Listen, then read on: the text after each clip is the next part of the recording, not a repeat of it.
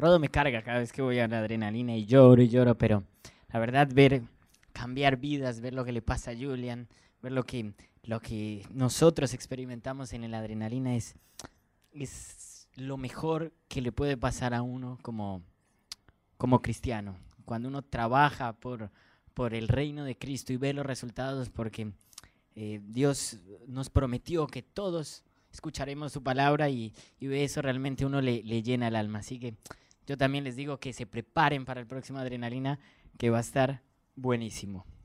Bueno, ahora eh, yo les voy a...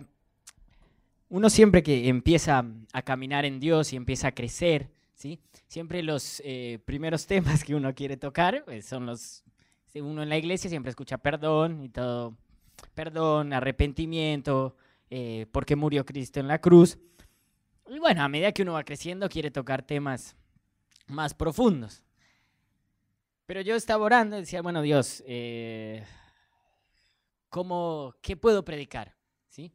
Y Dios me dijo que mm, eh, no se necesita ser profundo para que la gente se vaya con algo en, su corazón. Y yo hoy eh, voy a predicarles a ustedes de cómo será tu final, ¿sí? ¿Cómo terminarás vos? ¿Cómo, cómo te proyectas? ¿Quién ha empezado una dieta aquí? Rodo es experto en empezar dietas.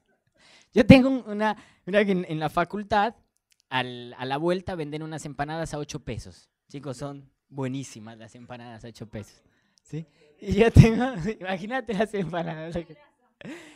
Y yo tengo un, un, un, un, compañero, sí, que yo siempre lo cargo, que le digo, quema, vamos a comer empanadas. Me dice, no, no, estoy a dieta, pero nunca bajo un kilo.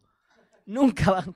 Le digo, Emma, pero hace dos meses estás a dieta y no bajas. No, no, es que la rompí ayer, hoy la volví a empezar. La, la, empieza, Emma la empieza todas las mañanas. Nunca se come una, siempre va con una manzanita y es gordo, así. Le digo, bueno, Emma, pero... ¿Viste?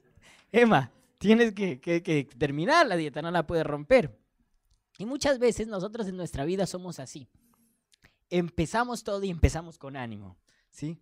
Yo una vez dije, voy a ayunar, chicos, voy a ayunar cuatro días. Y empecé y dije, voy a ayunar cuatro días. A la mañana, no, no, no, estoy de ayuno. A la, es más, dije, voy a ayunar cuatro días, como ves, cuatro días eh, no va a ser con agua, va a ser, va a ser con líquidos, ¿sí? Todo lo que me den de líquidos lo voy a recibir. Entonces a la mañana me dieron un jugo, lo recibí. A, claro, una chocolatada, la recibí. A la tarde me dieron un café, lo recibí. Dije, no, no, son cuatro días, ¿eh? No, no, puede tampoco. ¿No? A la noche tenía una hambre, dije, Dios, te entrego el mayor ayuno de mi vida. Comí todo el día, chicos, ¿no?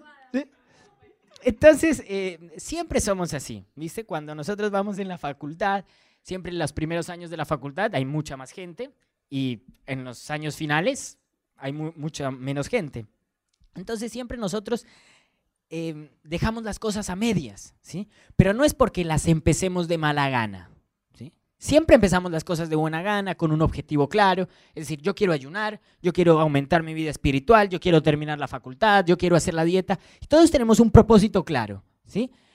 Pero ¿saben qué pasa? En el medio de ese propósito siempre nos quedamos. Pero Dios nos dice una cosa, vale más el fin de algo que su principio. O sea, Dios nos quiere llevar a todos a terminar las cosas. Dios quiere eh, llevarnos a que concluyamos lo que iniciamos en Dios.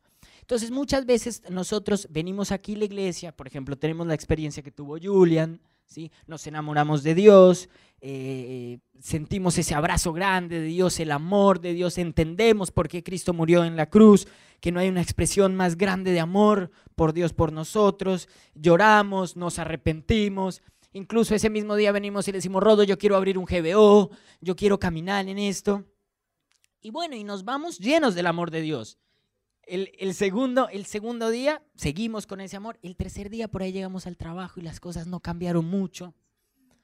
Entramos en, en llegamos a nuestro matrimonio y, o al de ustedes. a su matrimonio y las cosas no cambian tanto. Pelean con su pareja, ¿sí? Y su, vida financiera por ahí no responde, ¿sí? y nos decimos, wow Dios, pero, pero no concuerda lo que yo sentí en un principio, ese amor, ese Dios que todo lo puede, con lo que estoy viviendo hoy. Y empezamos a, desfallecer en el camino. ¿sí? Empezamos con todas las ganas y nos olvidamos que hay un final. Y que Dios nos, nos, nos dice que es mejor el fin de las cosas ¿sí? que el principio. Y que tenemos que terminar las cosas. Entonces nosotros desfallecemos muy fácil en el camino y dejamos mucho, inconclusas las cosas. No vemos eh, el final y, en, en, la mitad de todo el camino siempre nosotros desfallecemos. Nosotros vemos ejemplos claros en la Biblia como todas las personas, ¿sí? Em, o, todas las personas que Dios les dio un propósito pasaron en el trayecto del propósito momentos difíciles, sin importar cómo empezaron. La mayoría de nosotros empezamos bien y terminamos mal, o no terminamos, ¿sí? Pero, por ejemplo, Pablo es un tipo que mataba, mataba a los cristianos. Yo imagino el pobre Pablo cuando se convirtió y fue a predicar, el primero le dijo, estás loco, que me vas a matar. Y sí, pero era un tipo que mataba, ¿sí? Por más que se arrepintió, por más que tuvo un encuentro con Dios, a ver, su pasado se le perdonó, pero no se le borró. Pero él se mantuvo, Dijo, yo quiero seguir a Cristo. Y terminó como uno de los pilares de Cristo. Escribió varios libros en la Biblia. Pero él se mantuvo en el camino y terminó lo que empezó.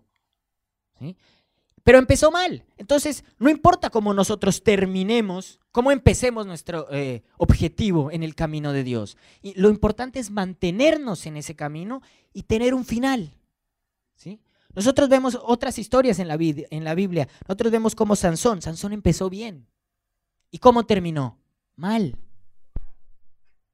¿Sí? Pelado.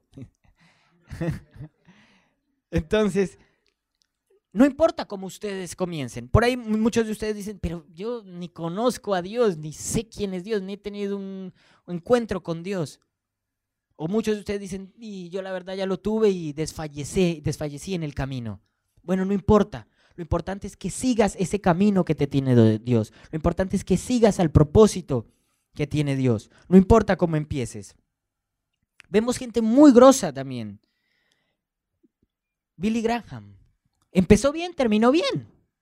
Empezó un camino con Dios y terminó el mismo camino con Dios. Terminó dando el mensaje que él quería, eh, que él quería dar terminó impactando la sociedad como él la quería impactar. Y yo soy yo creo absolutamente que Dios quiere eso para nosotros, que nosotros empezamos bien y terminamos bien. Que no importa lo que nos pase en el camino. Lo que importa es que nosotros podamos terminar lo que empezamos. No podemos desfallecer por las circunstancias que, nos, que tenemos en el camino. Muchas veces nosotros, eh, por esas circunstancias que hay en el camino, como yo les decía, vamos a la casa y peleamos con la esposa, en el trabajo las cosas no andan bien, pero yo tuve un encuentro con Dios y Dios me prometió que eso iba a cambiar. Y Dios me prometió, yo recibí una palabra profética, que tus finanzas iban, iban a cambiar. Y yo recibí una palabra profética que mi vida eh, matrimonial iba a cambiar que mi relación con Dios iba a tener un nuevo avance, pero yo no veo eso. Muchas veces nos pasa eso. Muchas veces llegamos y decimos, Dios, pero yo no veo las cosas. Yo no veo que yo avance. Y nos ponemos en una arena movediza. ¿Vieron cómo es la arena movediza? Yo estoy acá. No avanzo porque me caigo. No retrocedo porque me caigo, pero me hundo. Y muchas veces nosotros somos cristianos de arena movediza. Nosotros somos unos frecuentadores de la iglesia, sí. Lejos tuvimos una experiencia con Dios. Creemos absolutamente en Dios. Yo digo, eh, eh, a mí me, causa gracia porque hay mucha gente en la facultad que yo le digo, venite a la iglesia. Me dice, no, yo, yo de verdad creo en Dios, me dice. Y yo fui a la iglesia. Y la verdad, fueron, fue maravilloso lo que yo probé. Y dale, entonces, vení, vamos. No, pero yo no sirvo para eso. No, pero es que a mí me gustan otras cosas. Bueno, pero dale la oportunidad a Dios, no. Y están en esa arena movediza. No avanzan, no retroceden, pero se quedan ahí estancados.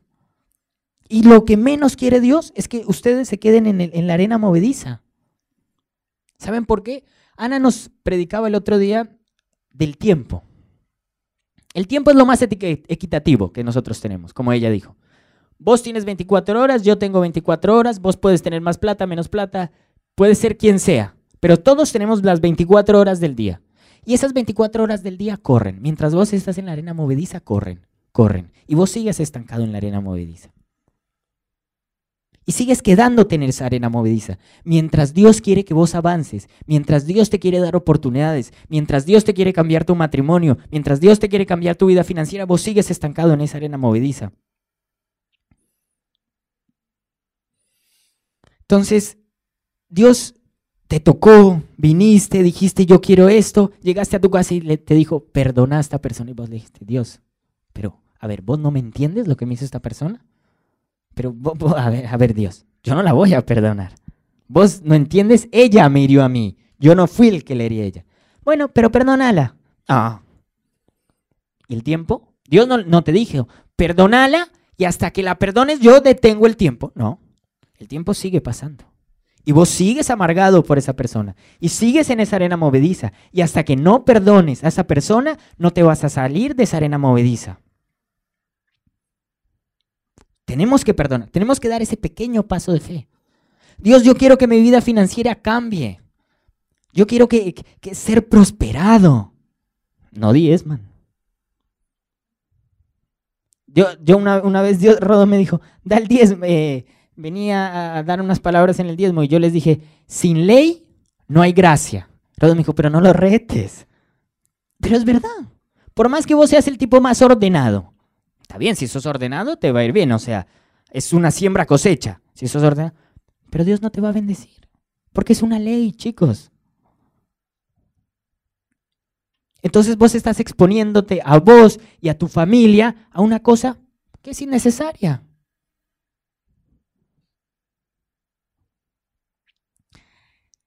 También pasa una cosa rara. Todos los que llegan a la iglesia tenemos un, un somos tocados por Dios y decimos, wow, yo quiero servir a Dios. Todos, todos, yo quiero servir a Dios, yo tengo un llamado eh, ministerial, yo quiero abrir un GBO. Mucha gente, la, típica es, yo quiero servir en acción social. Yo tengo un plan de acción social. ¿Dónde está la acción social de la iglesia?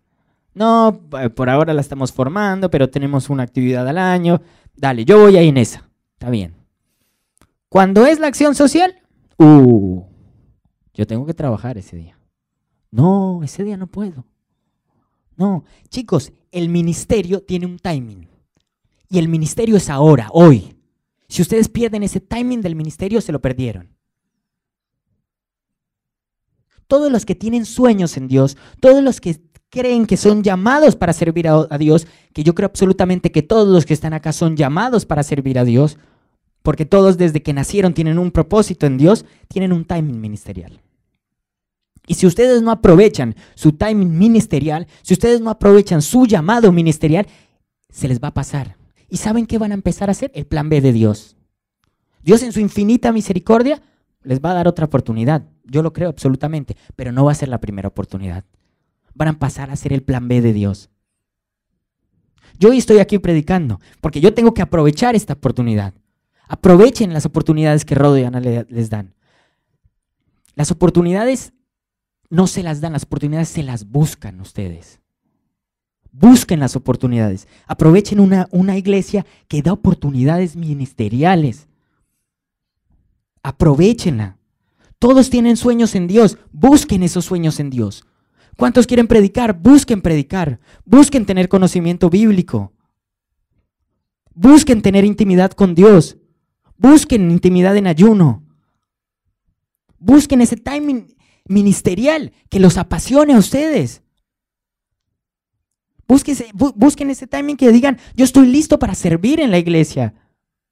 Yo estoy listo para servir a Dios. Que, que, a Dios lo sorprende y que le diga, wow, yo le quiero dar más cosas a este tipo. Porque este tipo está listo, este tipo está preparado.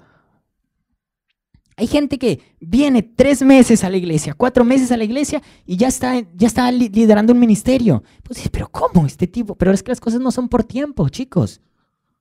Las cosas son por profundidad, por sed, por conocimiento, por compromiso.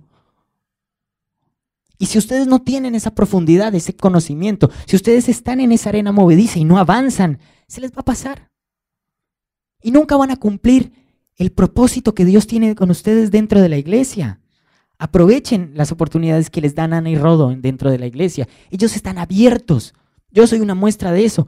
Todos ustedes muchas veces han tenido oportunidades. Así que aprovechenla, aprovechen una iglesia que, que da oportunidades. Enséñanos a contar bien nuestros días para que nuestro corazón adquiera sabiduría. Salmo 90, 12. Sepan que tienen una vida, chicos. Una sola. Lo que ya perdieron, lo perdieron. Vuelvo y digo, Dios en su infinita misericordia puede darles una segunda oportunidad. Dios en su infinita misericordia puede decirles, está bien, tenías un sueño de predicar, te voy a dar una segunda oportunidad. Pero tal vez no va a ser donde Él te soñó por primera vez, sino va a ser en un plan B. Entonces estén listos para cuando Dios los llame, porque los días pasan y si ustedes se estancan en esa arena movediza, se van a hundir.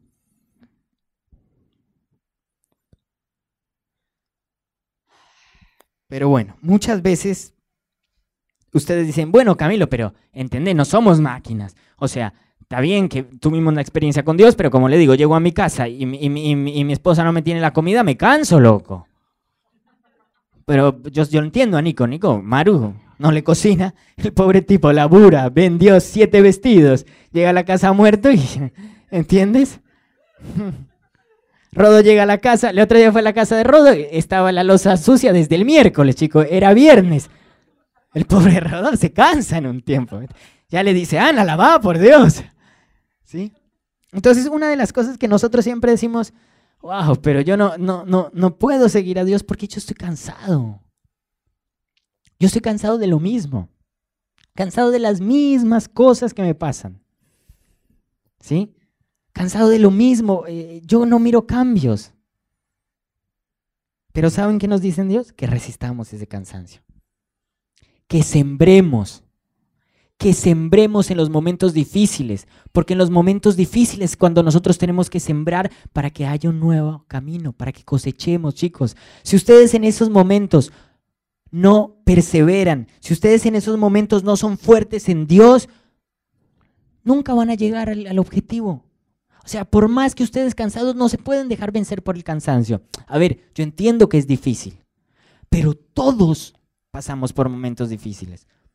No es que Dios está enseñando contra vos y que no te cambian las cosas a vos. No, todos pasamos momentos difíciles. Yo le, aprendí una frase que me, me encanta de Rodo. Siempre vemos que la vereda del vecino está mucho mejor que la nuestra. No, siempre nosotros estamos pasando por un momento difícil. El vecino está pasando por un momento difícil. Vos estás pasando por un momento difícil. Pero está en nosotros poder en ese momento perseverar. Que el camino no se me corte. Que no entre en la arena movediza porque estoy cansado. Es difícil, sí. Pero miren lo que dice el, eh, Dios. No nos cansemos de hacer el bien. Porque a su debido tiempo cosecharemos. Si no nos damos por vencidos. Gálatas 6.9. Si no se dan por vencidos, cosecharán.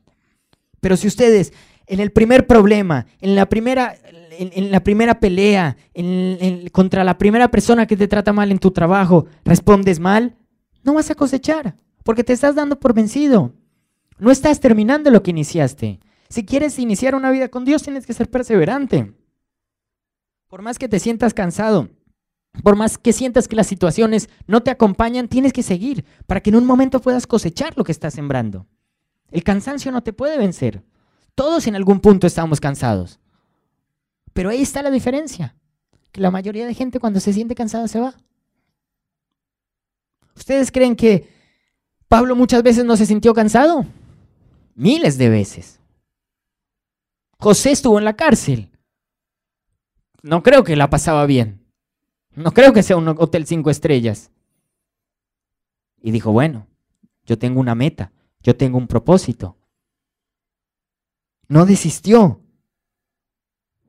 Chicos, amargura. Miren, a mí es difícil, la verdad, que alguien me hiera. Yo, pa, que digan lo que quieran, a mí no me interesa. ¿Está bien? no me importa. Pero cuando alguien me hiere, no, no, no, yo, yo no me amargo. Me recontra amargo. Soy un amargado profesional con esa persona.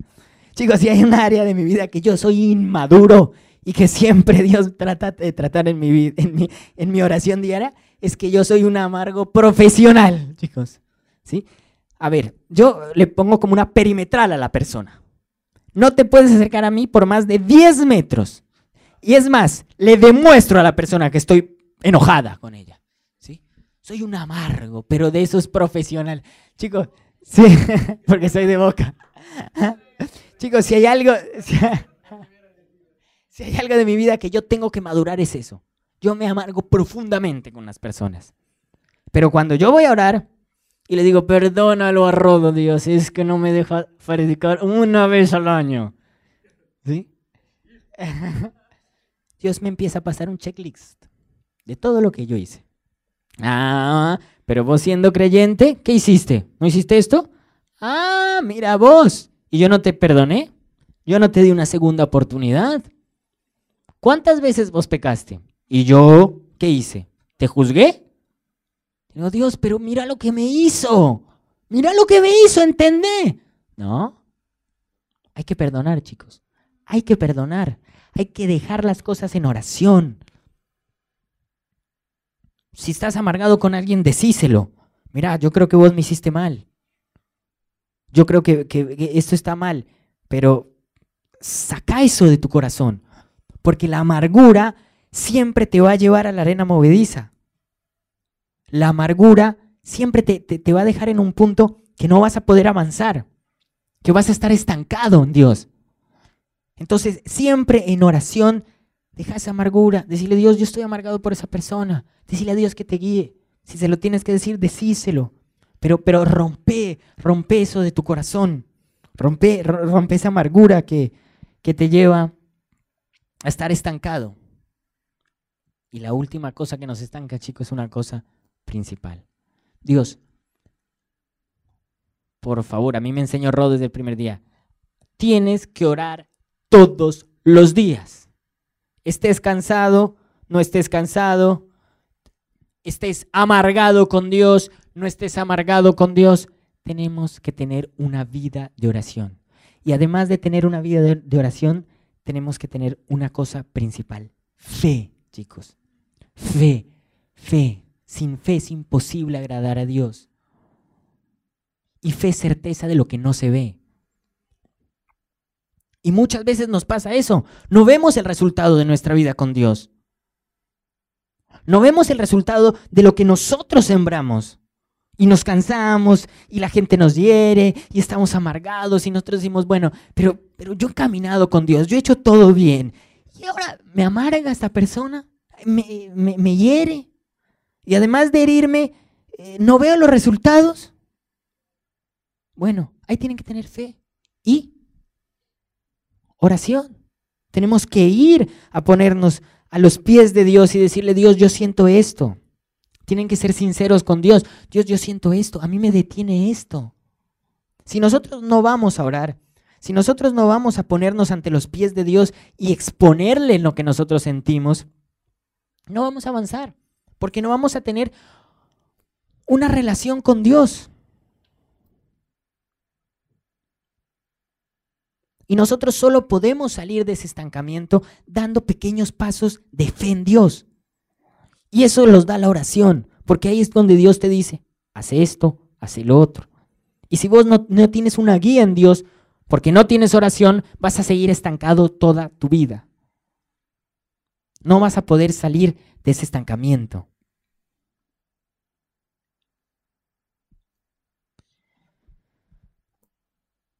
Ahora, yo quiero que ustedes piensen una cosa.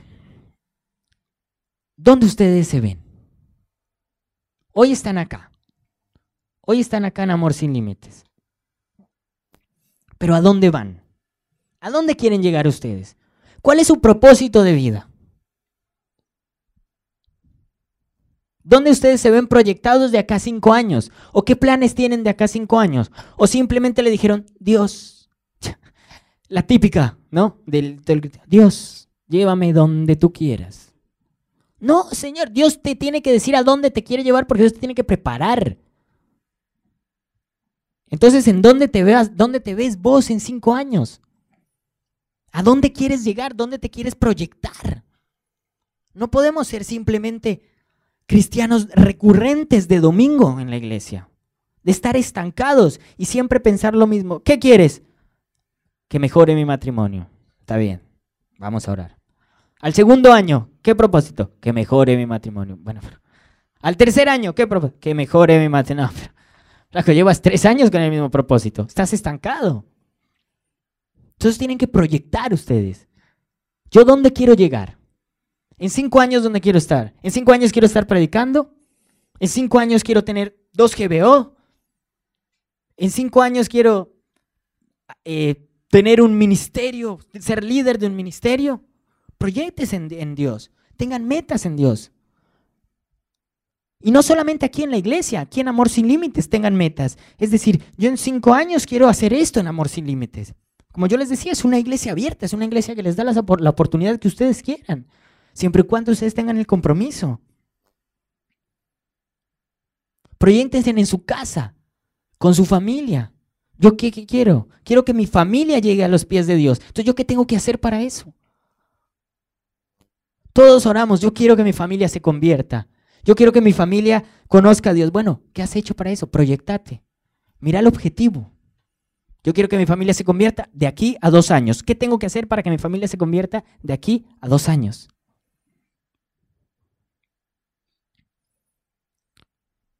¿Cuál es el próximo paso que tienes que dar en Dios? Siempre Dios te da pequeños pasos. No esperen que Dios les diga, para que tu familia se convierte, tienes que trace un, un plan. No, Dios te da pequeños pasos. Y con pequeños pasos de obediencia, es como nosotros logramos los objetivos que nos trazamos. Entonces, yo quiero que hoy que ustedes se, se planteen exactamente dónde están parados. Pero mi justo vivirá por la fe, y si se vuelve atrás, no será de mi agrado. Hebreos 10:38. Chicos, no serán del agrado de Dios si ustedes vuelven atrás. La Biblia dice que es mejor que no haya oído la palabra de Dios aquel que no la obedece. Que Él perdona nuestros años de ignorancia, sí, pero que aquel que escuchó la palabra de Dios y no la sigue, que Él es mejor que no la haya escuchado la palabra de Dios. No vuelvan atrás, chicos. Si ustedes ya conocieron el amor de Dios y si ustedes saben todas las promesas que hay en la Biblia, en la Biblia hay miles de promesas para ustedes. Ustedes no pueden volver atrás, Dios. Dios siempre los quiere ver adelante, chicos. Dios siempre los quiere ver avanzando. Dios los quiere ver con propósito. Aquí en Amor Sin Límites, en su casa, en su trabajo. Dios tiene miles de cosas buenas para ustedes pero solamente está en ustedes salir de esa arena movediza, salir de ese terreno em, empantanado que están y poder decir, yo aunque esté cansado, aunque esté amargado, aunque no tenga la oración que quiero tener, yo, yo voy a intentarlo. Y Dios les va a responder porque Dios no les va a fallar, muchachos. Así que revisen las áreas de su vida. Revisen y digan, ¿en dónde yo estoy empantanado? ¿En dónde yo estoy estancado? ¿En qué área de mi vida yo estoy en esa arena movediza que no avanzo? Que digo, pero, pero, pero Dios, esto no me cambia. ¿Qué pasa? ¿No le has obedecido a Dios en dar un paso de fe? ¿No le has obedecido a Dios en ir a buscar a esa persona que te hirió? ¿O simplemente ya te olvidaste de orar por esa cosa? ¿Te acostumbraste a eso? ¿Sos un frecuentador de la iglesia? ¿No tienes proyección? Dios tiene una proyección para vos.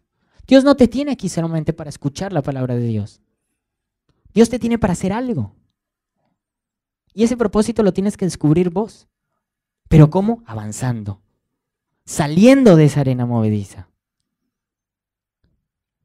Saliendo de ese terreno empantanado. Así que si Dios te llama a que perdones a alguien, si Dios te, te toca el corazón hoy para que, para que lo busques más, si Dios te, te toca hoy el corazón para que des un paso de fe, si Dios te toca el corazón hoy para, para salir de ese terreno en el que está empantanado, yo te invito a que lo hagas. Yo te invito a que, mm, a que puedas preguntarle a Dios, Dios, ¿en qué área de mi vida yo estoy estancado? ¿Y a dónde quiero llegar? ¿A dónde quiero ir?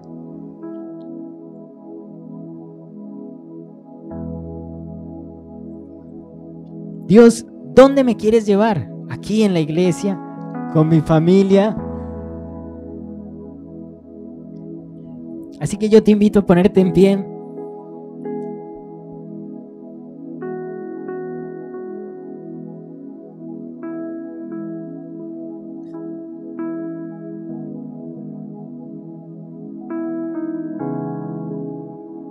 Y a que le preguntes a Dios.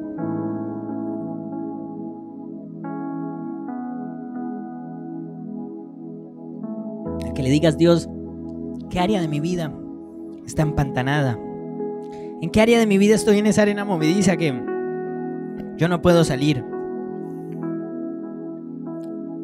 A que le digas, Jesús, ¿yo dónde? ¿Dónde tengo que ir? ¿Hacia dónde me quieres llevar, Jesús? Yo no sé cuál es el propósito de mi vida. Yo no sé para qué me tienes en amor sin límites. O es más, yo no sé si ni siquiera existe un Dios. Yo no sé si siquiera Tú tienes planes para mí. Yo ni siquiera he, tenido un encuentro contigo. Así que te invito a que, a que cierres tus ojos, abras tus manos y te, te conectes con el Espíritu Santo.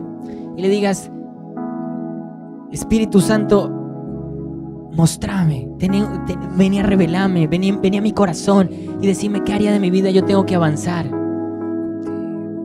¿En qué área de mi vida yo tengo que seguir? ¿En qué área de mi vida está empantanada?